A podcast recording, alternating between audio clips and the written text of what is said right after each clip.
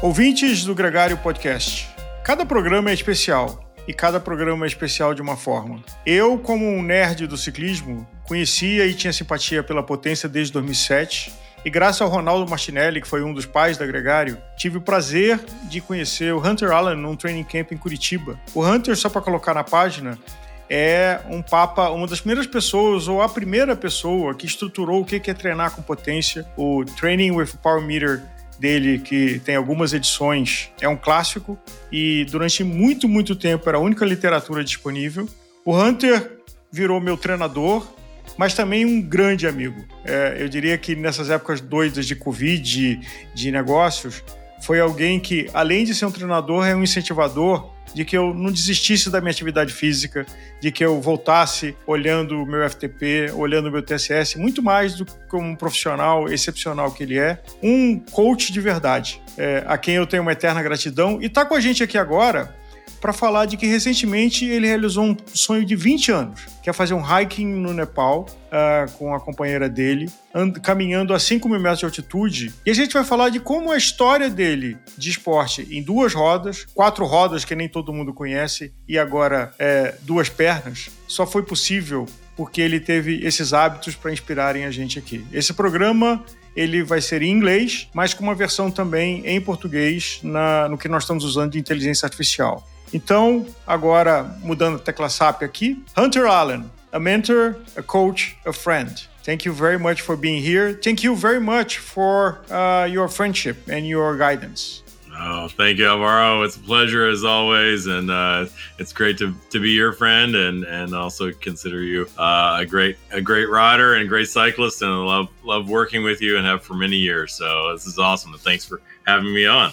Hunter, if you could share your uh, history as an athlete and uh, so gives us a context of uh, the choices you made within your personal life. On your professional life, I think is known your contribution to the sport as literature, uh, being a part of the venture of Training Peaks, of a WKO, uh, your training camps, uh, developing products, being a consultant for many, many power meter developments. But let's talk about Hunter the athlete. Sure, sure, yeah. I mean, uh, you know, I started when I was 11 racing bicycles. So I started racing BMX bicycles first, mainly because my mom and dad would not let me have a motorcycle. So said, no, you can't have a motorcycle, but we can get you a BMX bike. And uh, and so I started racing those. And so I raced bicycles and fell in love with bicycles from from that time and raced them until I was 18. Went to university and then started racing. Uh, a good friend of mine introduced me to mountain bikes, and so I started racing mountain bikes and and realized um, during that time that I actually had a. I'm not a great sprinter. I, w- I was successful in BMX, but BMX is is really a sprinter's game but uh, you know it was much better at endurance sports. So um, started training seriously and got a road bike uh, and then started racing and uh, realized then that you know I could do something with that. So I, I graduated from university, decided to try and make my uh, way into professional cycling. Uh, raced in Spain for a year on an amateur team, and then came back to the United States and, and was fortunate enough to turn pro for a few years and raced here and, and around the world as a pro, pro cyclist then after retiring from pro cycling, you know, using cycling as a way of, uh, of maintaining health and enjoying what I do. Um, and, and also now, um, as we've talked many times about, you know, it's great therapy. You know, it's it's a it's a great life is better after your bike ride. and talking about uh, therapy, you are a reference and you have been worked with many high performance athletes uh, with uh, world class competitive level and yourself being a professional for some time. How to stay healthy at the highest level because the highest level of any sport is not healthy uh, even though you only train sleep and eat but how have you seen your experience and also the people that you've coached on finding the sweet spot on high performance and health. That's a great point because um, at the highest level, I, I, there's a difference between fitness and health. You know, the riders in the Tour de France are incredibly fit, but I don't think they're very healthy because uh, they're just doing crazy endurance days, day in and day out, day in and day out, and their body is is just not recovering. So that's I don't think that's a great measure of health. Um, and I think that a better measure of health really is is is is finding that balance and saying okay can i one achieve a couple of different things number one, um, cardiovascular fitness, right? I want to be able to have endurance. I want to be able to have stamina. And so, endurance and stamina are two things that we also need to understand that are different. Um, endurance is the ability to ride your bicycle um, for 12 hours and just go ride, right? Many of us probably listening to this podcast can do that. It wouldn't be fun, all right? And uh, we'd be tired, we need food, but we could do it. That's endurance. Stamina is the ability to hold a certain pace, a certain average wattage, or a certain speed for as long as you can. Let's say if you can hold an average wattage of 250 watts for an hour, can you hold 230 watts for three hours? That's that's a measure of your stamina. So I always look at those two things as part of our health equation. Endurance, do you have endurance? Do you also have stamina? Uh, cardiovascular health, those those things are, are really important. Um, one, you know, just because uh, that that is going to make a huge difference in your longevity, how long you'll live, and then also your vitality. Um, and when we talk about longevity and vitality, those are two words also that need to be understood clearly. Longevity mm-hmm. is how long you live. Vitality is how good your life is, how vital your life is, how full your life is. How are you able to move in life um, and and be vital? So we've got those things, and then we've got strength component, right? So so if you're if you're weak but have great cardiovascular fitness, then I think there's not that balance there either. And then there's the other side of it too is there's the nutrition side. So what you're putting in your body is really critical to also making sure that hey we're healthy right? I mean if you eat a, a lot of saturated fats if you eat a lot of junk food um, if you're constantly eating fast food these things are just these are these are things that take life you know years of your life away from you. Um, so we have to eat good things. Um, and that includes alcohol. We have to be careful of alcohol you know? And so uh, moderation there is very important uh, and then the mental side of it, right? I think that that's also a component of health. So um, keeping your mental side strong isn't easy. It's always easy when your life is going great, right? Ah, you're positive and you're excited and life is good, and the mental side is great. But when your life isn't going so great, that's when the mental side is so tough. So finding inspirational um, things that help you go through those times, I think, are really critical to keeping the mental side solid. So we've got three, four things, right? So we've got cardiovascular health, strength, and then we've got nutrition, and then we've got our mental side as well. And nutrition it happens sometimes that uh, because uh, enough is not enough, uh, people go to uh, restricted substances and abuse, which is, I think, something that you and I share about not being acceptable. But some people make a choice, even as amateurs, which personally I, I, I'm more astonished to see than professionals. But the component of uh, nutrition is that maybe you want to do a bigger volume that your body can sustain or the substances you have and maybe you want to outperform your biological markers uh, in certain moments. And then some people uh, show the, the illusion of shortcuts uh, on doping. But let's get back to the track.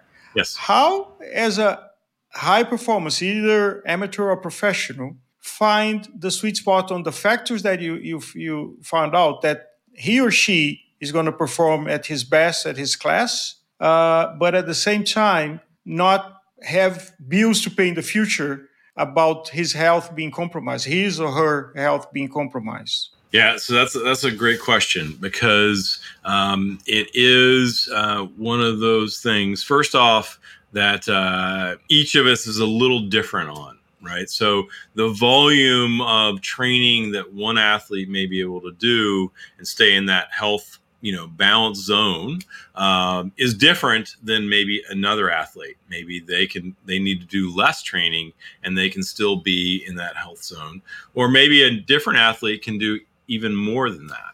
So that's always a challenge as we are you know have very individual responses to training uh, and and and what does that mean for you how do you find that balance okay so first off, you have to say, you know, there's always a baseline right? For everyone, there's a baseline. Um, I think that uh, a minimum for for us in order to maintain our health, uh, our cardiovascular health specifically, um, and prevent a lot of things from like diabetes, prevent uh, even some cancers. They they think now um, to increase our longevity and our vitality as we age I mean, we need at least six hours a week of some kind of cardiovascular exercise. Now, that seems like not a lot, right? Six hours a week. Okay. But still, that's an hour a day for six days. Um, so a lot of people, we, we don't have time for that, right? That's hard sometimes to find time for that. Now, you could make it up with three hours on a bike ride on Saturday, and then you get you know kind of three days a week during the week. That's also a way to get that six hours in. But to me, that's a minimum that we need to do on a consistent basis.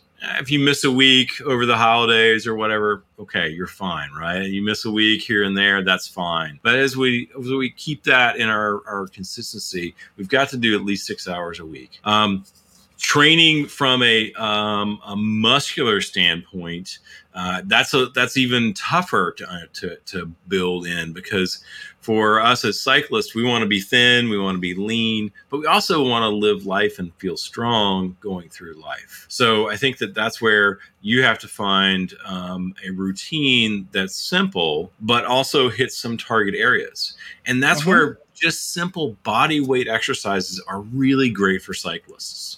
You know, so push-ups, pull-ups, yoga, you know you can do all kinds of different things that helps keep our joints strong keep our muscles in a basic place without having to go to the gym or lift weights um, from that perspective. Uh, one hyperlink uh, i was surprised on your training camp back in 2011 uh, how you respected and have yoga in your routine. And actually in the training camp there was there were yoga sessions. Yeah what did you learn that yoga is very important for endurance athletes? Yeah, so endurance athletes, um, you know, not just cyclists, not runners, not triathletes, I mean, all endurance athletes, um, we do repetitive motions. And so when you do a repetitive motion, thousands and tens of thousands, hundreds of thousands, millions of times, you develop muscle firing patterns, you develop muscle patterns themselves.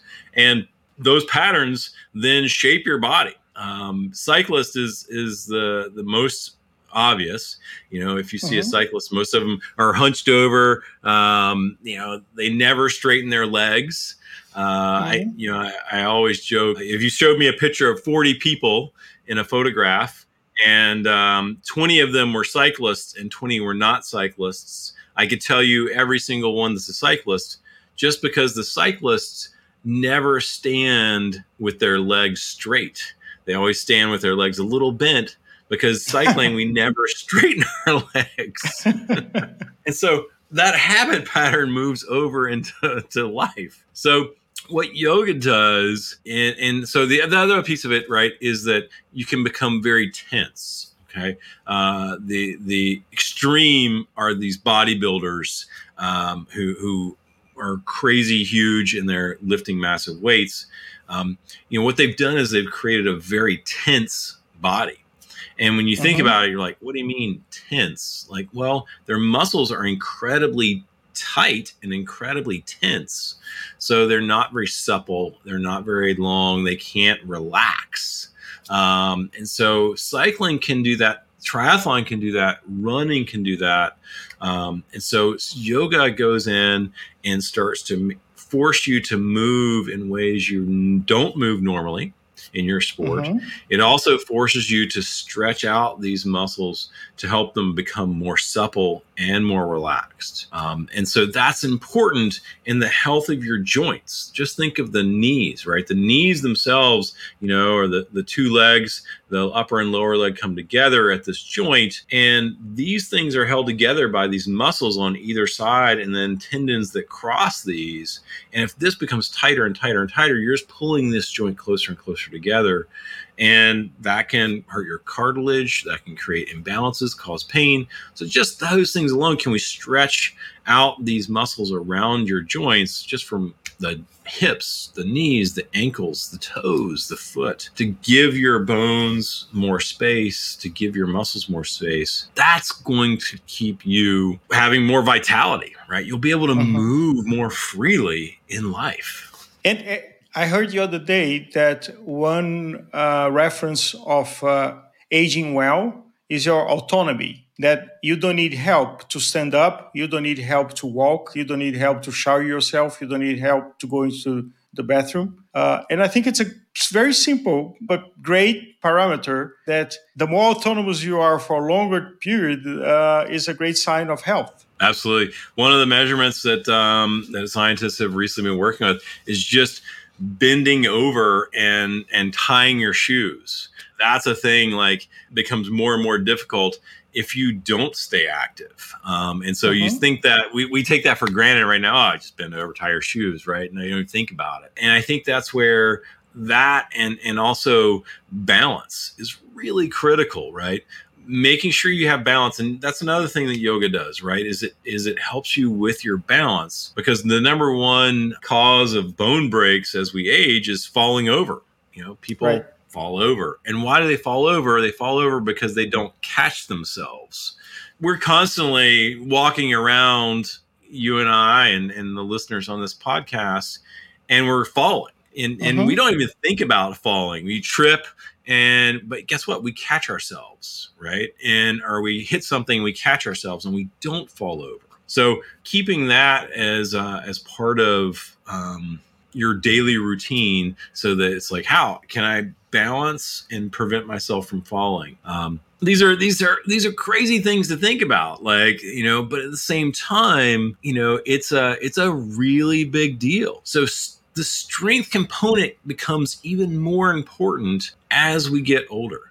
So as we get to age 60 and older, then going into the gym, moving away from body weight um, exercises is I think is very important. Um, you know, and I, the athletes that I work with, I have them do at least 12 weeks, usually in the gym in the off season. Like, okay, uh-huh. no matter what age they are, whether they're 25, whether they're 45, whether they're 65, whether they're 75, for 12 weeks we do weights, okay, because they need some off-season training. It helps to balance muscle groups, some other reasons. But when we get to be 60 years old and older, I really think we need to do it once a week, all year round, right? Just uh-huh. to maintain that strength um, as as part of it. Talk about strength. You have another passion that's not as public, which is four wheels. And you and uh, Gregario has a program with you. Uh, we're going to leave a link here in the description of this program. How does driving a car competitive on your car, and you can talk a little bit more about this, and you have a leverage, an advantage because you are healthy and an endurance athlete? Which yeah. initially uh, some people say, well, what does, why do you need to be a good endurance if you're just using your feet and your hands? Right. Yeah. So in a car, um, in, a, in a high performance car, um, and in a car racing situation, there are a tremendous amount of G loads. Okay, so if we take the extreme of Formula One drivers, I mean these guys are incredible in the, the number of G's that they pull, five G's sometimes, um, and uh, in, a, in a, a, normal kind of sports car like I have, I can do two G's, but that's mm-hmm. you know going around a turn, hard braking, t- things like this and that is always constantly um, loading up your body. Even though you're strapped in with harnesses and everything and you're still loading your body and, and that we see. I mean i've worn a heart rate strap many times. I've had uh, quite a few i've coached quite a few car racers and they've worn heart rate straps. Your heart rate can get to 170 inside the car um, during a race. Um, mm-hmm. And so it can be really high at your threshold heart rate um, during a race. So imagine, you know, uh, especially uh, for an hour, heart rate 170 for two hours at 170, breathing hard, pushing yourself this is not um, you know something that if you're out of shape you're not going to have the focus or the concentration or the ability to you know have the the reaction time that you need in a car at you know 200 kilometers an hour 250 kilometers an hour to be competitive. So while fitness may not may be a factor in the first three or four laps of the race as the uh-huh. race goes on it continues to become a factor and you see the drivers who aren't fit because their lap times start to slowly go slower and slower and slower and slower by the end of the race. Where the drivers mm-hmm. who are fit, their lap times stay very stable the entire time,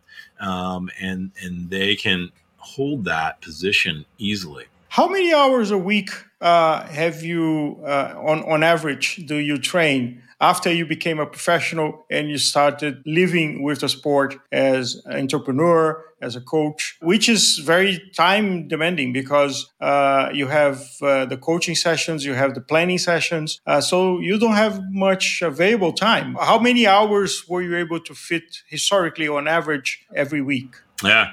And, and you know, I think that that's you know you have to, to realize too right? There are times when i didn't ride my bike for three four months five months because uh, i had little kids you know my, mm-hmm. my kids are grown up now but uh, yeah you, you know right? You have little kids and you're doing all these crazy things and and so you just don't have time for it. I think if i look back um, I'm 54 now. I look back on that time, uh, back to you know 24 when I turned pro, so 30 years ago, and and think about the average that I worked out. Um, I would have to say I'm probably in that six hour range.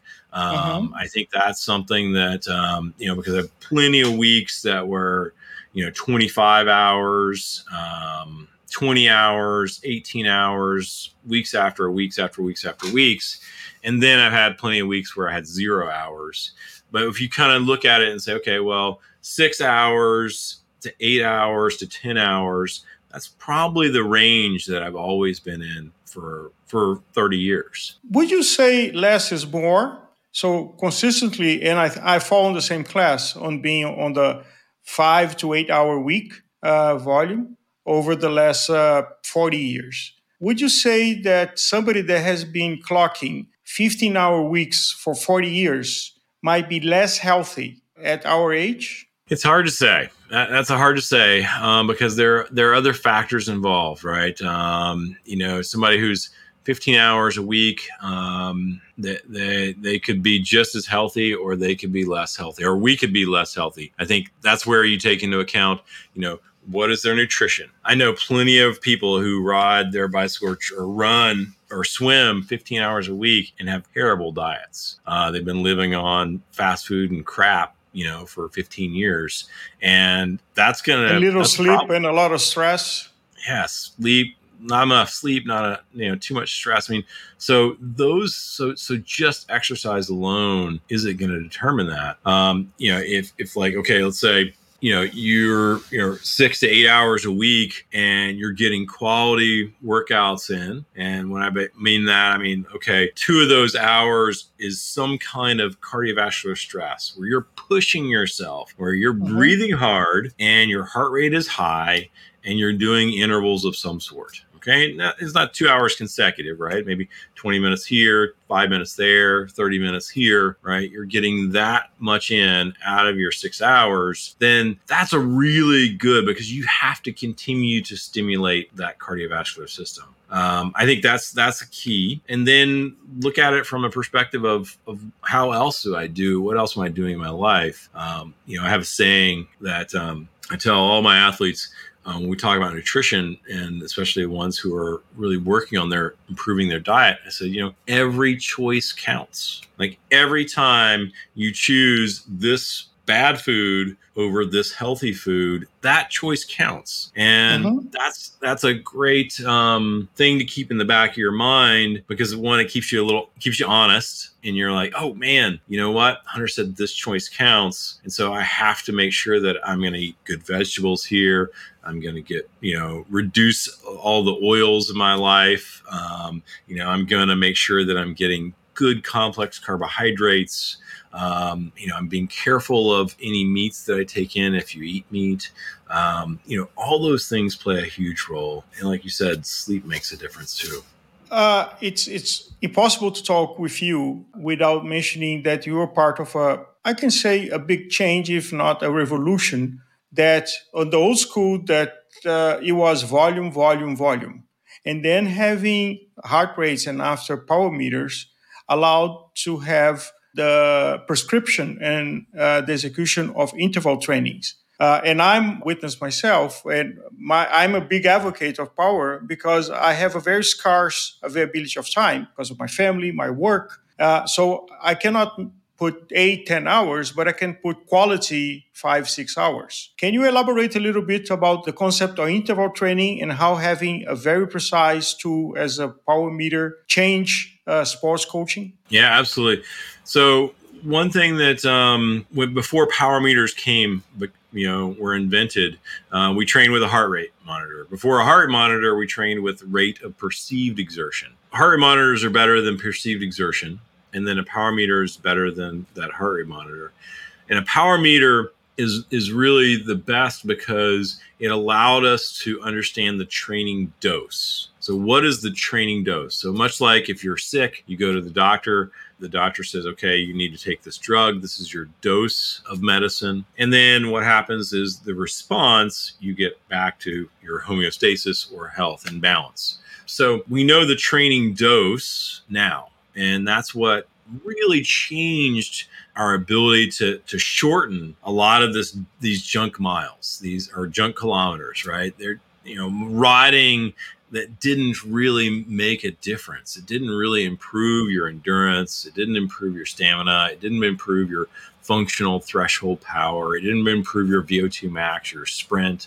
It didn't improve or even mental health. It was almost a, a, torture to be eight, ten hours just riding, riding, riding, riding, riding. Right. So, so and that, so that, that, those kind of those days, you know, I think that's where training with a power meter, we're able to see, okay, if we spend time in this training zone, let's say, for example, just below our threshold, a place we call sweet spot, it's just below your mm-hmm. threshold power, you get a lot of improvement and you don't have to spend a lot of time there to get that improvement. You get more improvement than you would had you spent eight hours riding by yourself at a slow pace.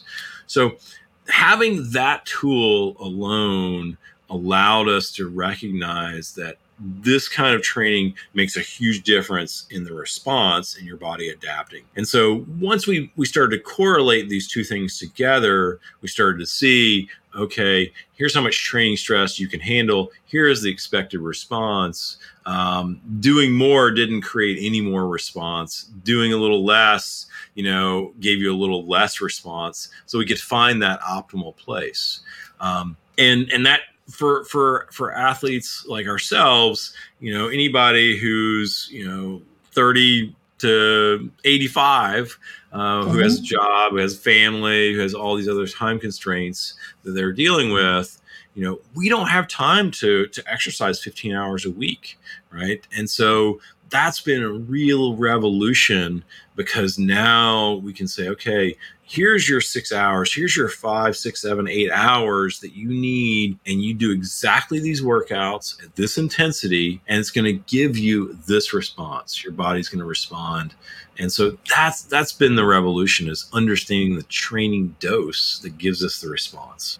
Let's talk about living a dream. Uh, for 20 years, you dreamed on going to Nepal uh, and it took you 10, 20 years to have all the planets aligned uh, on your personal life, on your professional life, but most importantly, on your health state. How was it uh, to live this dream? And how do you realize that the experience you have there, pleasure you have, and the less suffering, because there's a lot of suffering, uh, even from uh, taking a bath or going to the toilet or changing your clothes to living on altitude on five, four, five thousand meters for many days in a row. How did it feel in your body, uh, and compare with the other people that were in your group also?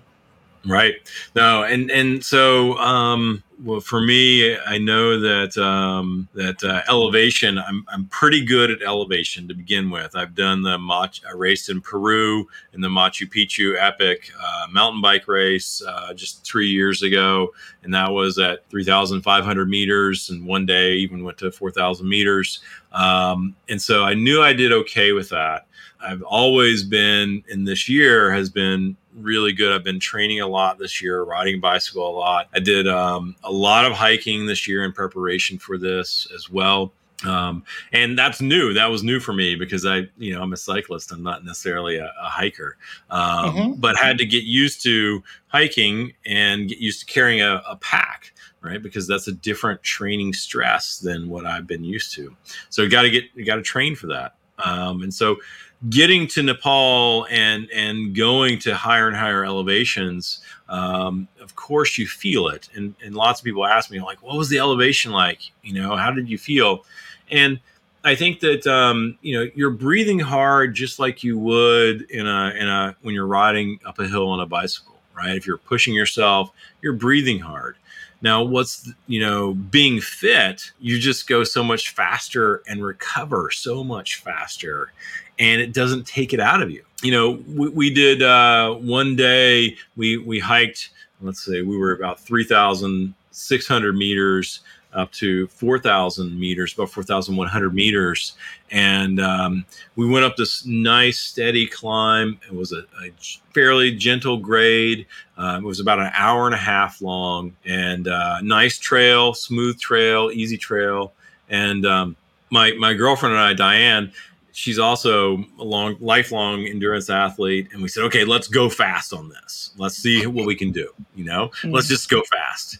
And so we told our guide we had a guide and we said okay we're going to go as pretty much as fast as we can to lunch and we'll meet you at the stop. If we if we drop you we'll meet you at the stop. So we took off you know and just going boom boom fast we could with our poles um, we no oxygen, no oxygen bottles, nothing like that. No oxygen bottles, nothing like that. We must have passed hundred people, two hundred people um, on the trail, you know, and they're they're going at like this slow motion pace. they're like slow motion and we're just walking fast you know boom boom. We're breathing hard right? Don't get me wrong. We mm-hmm. are breathing hard. We're you know we're pushing ourselves you know so we're breathing hard. It's not like we're just but we're going fast. And we got to the the lunch stop which was at the top of this peak. There's a little restaurant up there and and mm-hmm. about 30 minutes later our guide came who was who was very fit who was very fit and he said, "Wow, you know, I, I've never guided endurance athletes before." He's like, mm. um, I, I get it now." He's like, "You just don't stop." He's like, normally we take like four breaks on that hill. Uh-huh. And I've never done that hill without taking a break. And and like, well, of course, why would we take a break? We're just going up the hill. Why is part of the fun? That's right. We don't stop in the middle of a hill to catch our breath and keep going. Like just go uh-huh. all the way to the top. And so that was really fun because we would get to places faster than everybody else would, and we would recover faster than everybody else would. We felt stronger each day than, than lots of people. And we saw people towards when we got closer and closer to the Everest base camp, um, they looked really, really tired. I mean, they were at their limits, walking very slowly. You know, mm-hmm. in our day to Everest base camp, I mean, we were just cruising up there um, and and only one group passed us, and it was uh, these guys. Um, they said they had they had Andes expeditions on them, so they must have been somewhere in the Andes. Uh, but mm-hmm. there were mm-hmm. three of them; they were all in their twenties, and they they went by us. They were running. Mm. so they were clearly 20 years old and training for, for uh-huh. a big peak you know? Right. But everybody else, like, uh, and that, that I think was, that was exciting, right? Because um, we talked to many people and I mean, it, it's not an easy trek. All right, it's it's not, and um, they said this was the hardest thing that they'd ever done in their life. And so, you know, congratulations to them, right? They they did this incredibly hard, difficult thing that they'd ever done. But for us, it was like, you know, we've done a lot harder stuff than that. Talk about the perceived uh, effort. Which number from uh, one to nine? Uh, which number would you say your perceived effort was? Yeah. So on the on, there were two days that um, we uh, summited these minor peaks. Um, so there was one peak called Gokyo Ri, um, and we summited that, and that was 5,300 meters. And then the day after we did Everest Base Camp, we also summited this little peak that looks over top of Everest Base Camp, and that's called Kala Patthar. And that was 5,600 meters. And those two you know, were about an hour and a half to go up to the summit of these, and and they were tough. Um, we were breathing hard the entire way we're going at a, a, slow pace. You know, I mean, uh-huh. we weren't running up that or going at a quick pace. Um, and so I would say, from an effort level, we're probably you know we were at our thresholds. Uh-huh. So when you look at the scale of rate of perceived exertion from from that kind of zero to ten, threshold is right there around five and 6 uh-huh. So we were right about five and six on those days, pushing ourselves, getting up the hill. And uh, the rest of the time, three, four, you know, that two, you know, is kind of where it was. How many days and how many uh, hours uh, each day? So it was 16 days of trekking. Uh, it was uh, 85 hours of, uh, of, of total hiking. We did, um, let's see, 100 miles, so about 120 kilometers in that in that time, 160 kilometers in that uh, time. So uh, that was that was really cool. And how much uh, accumulated uh, climbing? Oh gosh, you know I didn't I didn't look at that metric. well, but it's a lot. 16, 16 days traveling. Uh, yeah, I mean, every every every day, every day, at least two thousand meters. You know, a thousand. Well, not every day because we did have two days there are three days that were acclimatization days where we mm-hmm. didn't do too much. You know, we just kind of mm-hmm. did some shorter hikes and things. Um, but almost every day, somewhere between 1500 to, to 2500, 2100 meters of, of. How did your body feel uh, and, and your girlfriend over those 16 days? Uh, what did change on your metabolism, on your sleep, on your, how, your, your functioning of your body? Right. Yeah. So um, number one, I mean, I, I we both I lost weight. Um, I ended up losing like four kilos over the time period, so not a lot. Mm. Um, no. Our guide lost like six kilos. Um, my girlfriend Diane, she didn't lose anything, and um, the uh, our our bodies did well. I mean, we ate a lot you know some people complain they don't they lose their appetite at higher elevations. That wasn't our problem. We didn't have that problem. We ate we had appetite. We ate a lot. And i also attribute that to um, to being endurance athletes right? Because you know we know that we need to eat right? And and we're constantly as endurance athletes, you know, we're constantly you know thinking, oh, we got to put carbohydrates in, we got to get good carbohydrates, got to get pro- good proteins in, all these things in, and so we knew that we had to eat, and we need to eat a good large volume of food. And so mm-hmm. we had great food. I mean, on this track, they have amazing food at all of the different places, the little tea houses they call them that you stay at. So they're really good. Um, and now sleep, once we were above, uh, let's see, about 4,500 meters, um, that's where I started having trouble sleeping. And I knew that, like, you know, from our time in Peru, that I would have trouble sleeping at higher elevations. So I was mentally prepared for that. I was like, you know, uh-huh. I'm not going to get much sleep those four or five days that's okay you know i can i can do this you know this is a dream come true i can push through this it's just endurance no big deal right um, so the first night i had trouble sleeping i was waking up and i was waking up and i would have this panic feeling and I would feel like I was suffocating and my mm-hmm. body would wake me up and I would go, and I would take this huge breath in. And so I just thought that, you know, I, don't know. I, I, was like, well, you know, whatever. And I kind of dealt with it that night. The next night, it did it again. And I slept from eight o'clock at night because you're going to go to bed early there, eight o'clock at night till about midnight. And then it was so worrisome that at that point I didn't want to go back to sleep because it kept waking me up, kept giving me this terrible panic feeling of suffocation. Um, mm-hmm. And so this is called periodic breathing. Uh, the scientific name for it is called Cheyne Stokes breathing. Um, mm-hmm. And this is basically sleep apnea um, and having sleep apnea, but at a kind of a severe level.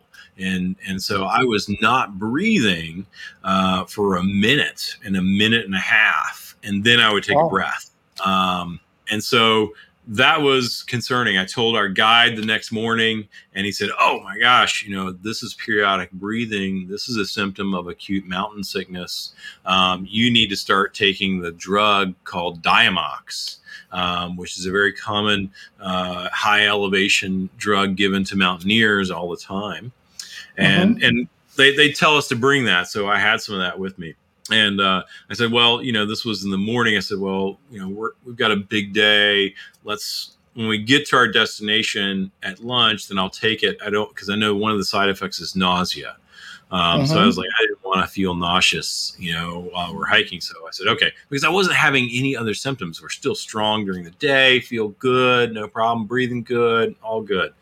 Um, and then, um, so that afternoon at lunchtime, I took a half a tablet of Diamox and then went and took a nap that that afternoon and, and, my girlfriend Diane she stayed up in the in the room to make sure I was breathing mm.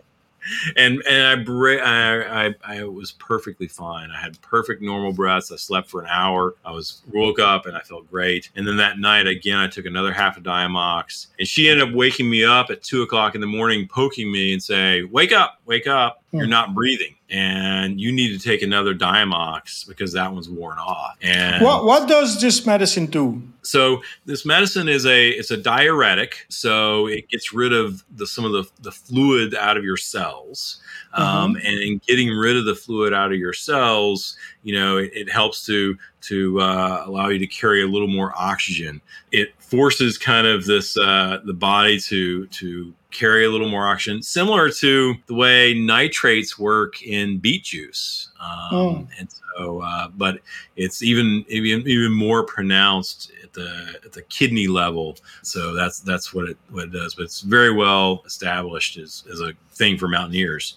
So I took that the rest of the the time we were above oh four thousand yeah four thousand meters. Once we got below four thousand meters, then I didn't need to take it anymore. I was fine the the the side the positive side effects uh, not only for living your dream of 20 years and seeing Nepal and being at the base of the Everest uh, with your uh, girlfriend is you did the 16 day uh, altitude training. How did your body respond after that? Yeah, yeah.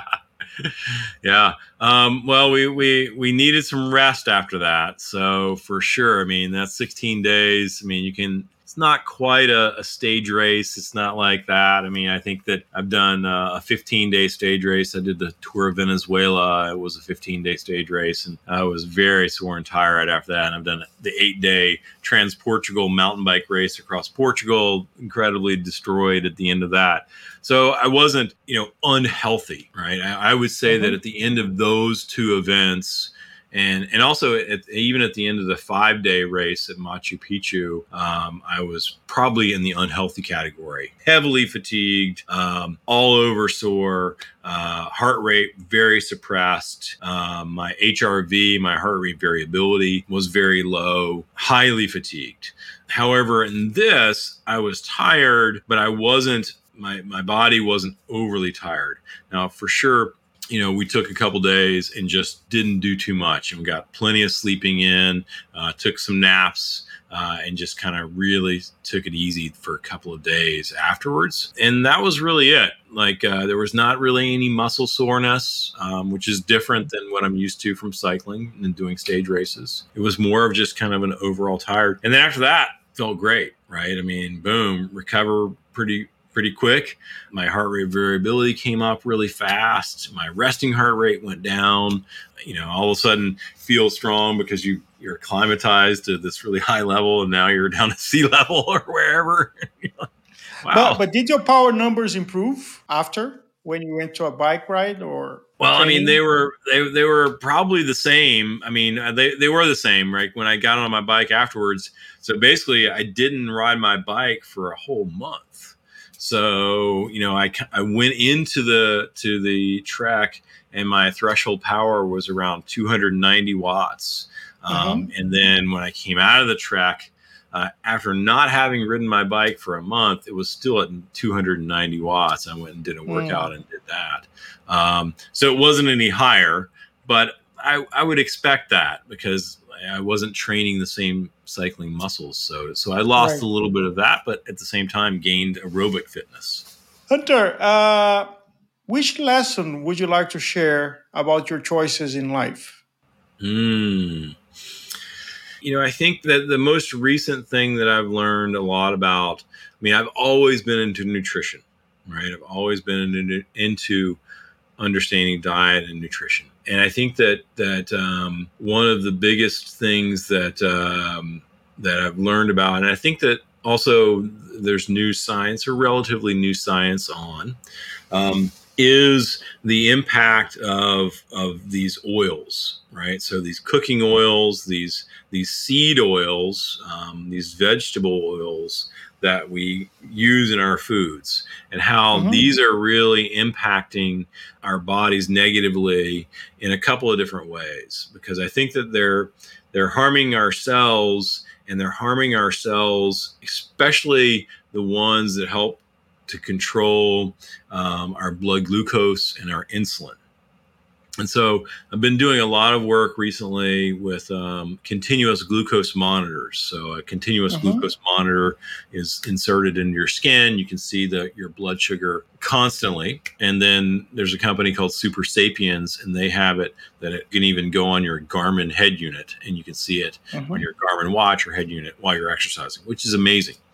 Um, and so I think that one of the things that is really that we're going to find out, and we are finding out right now, is that these oils are are hurting our ability to keep our bodies what we call, um, you know, uh, insulin sensitive. Right there, that we can have a carbohydrate meal and the carbohydrates in our bloodstream goes up but the insulin comes in and it's very it, it it's easily gets rid of that carbohydrate and drops it back down to a, a normal stable level because your body's always trying to achieve this homeostasis. Um, this balance and I think a lot of these oils are contributing to what we call insulin resistance. Um, and so that's where you have a carbohydrate meal, your insulin goes up, but it's, or your, sorry, your glucose goes up and your glucose stays up for a long period of time. Your body mm-hmm. releases all this insulin, but your body's resistant to it. And then it takes even more insulin in order for that glucose to come down. And it comes down a longer period of time. Um, that I think is is very uh, a, a, great lesson for um, for all of us to learn because getting rid of these oils out of your diet is very difficult.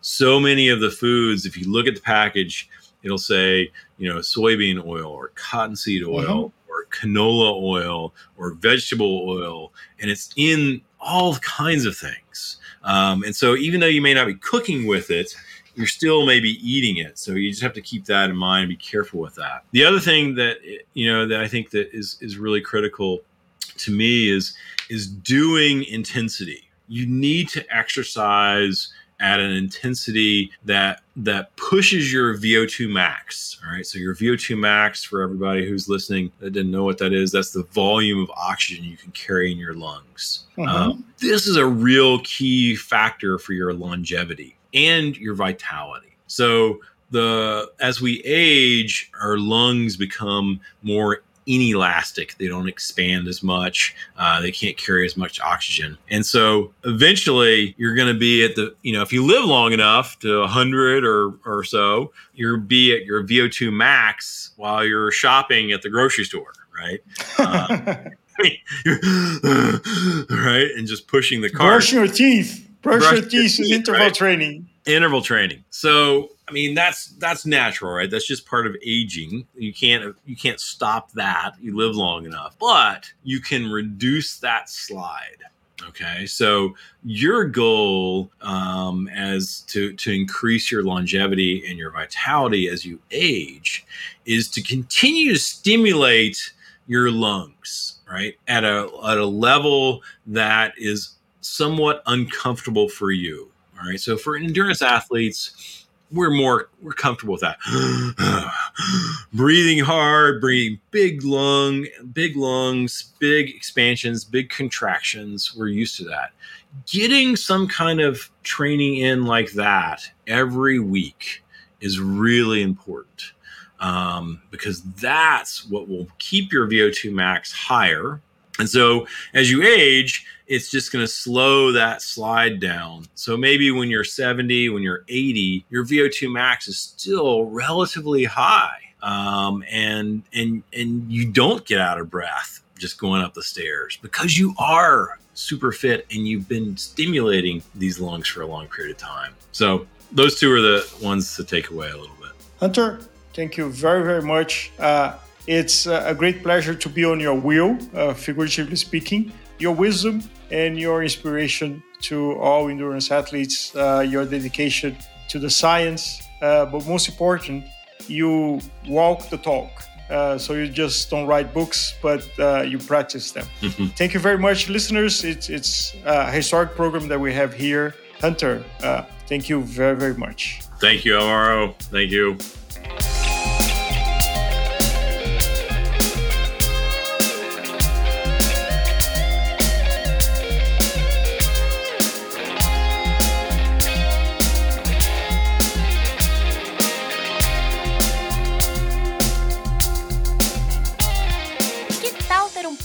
Com a arte desse episódio. As ilustrações do Hudson Malta podem decorar sua casa. Entre em contato com a gente e saiba mais.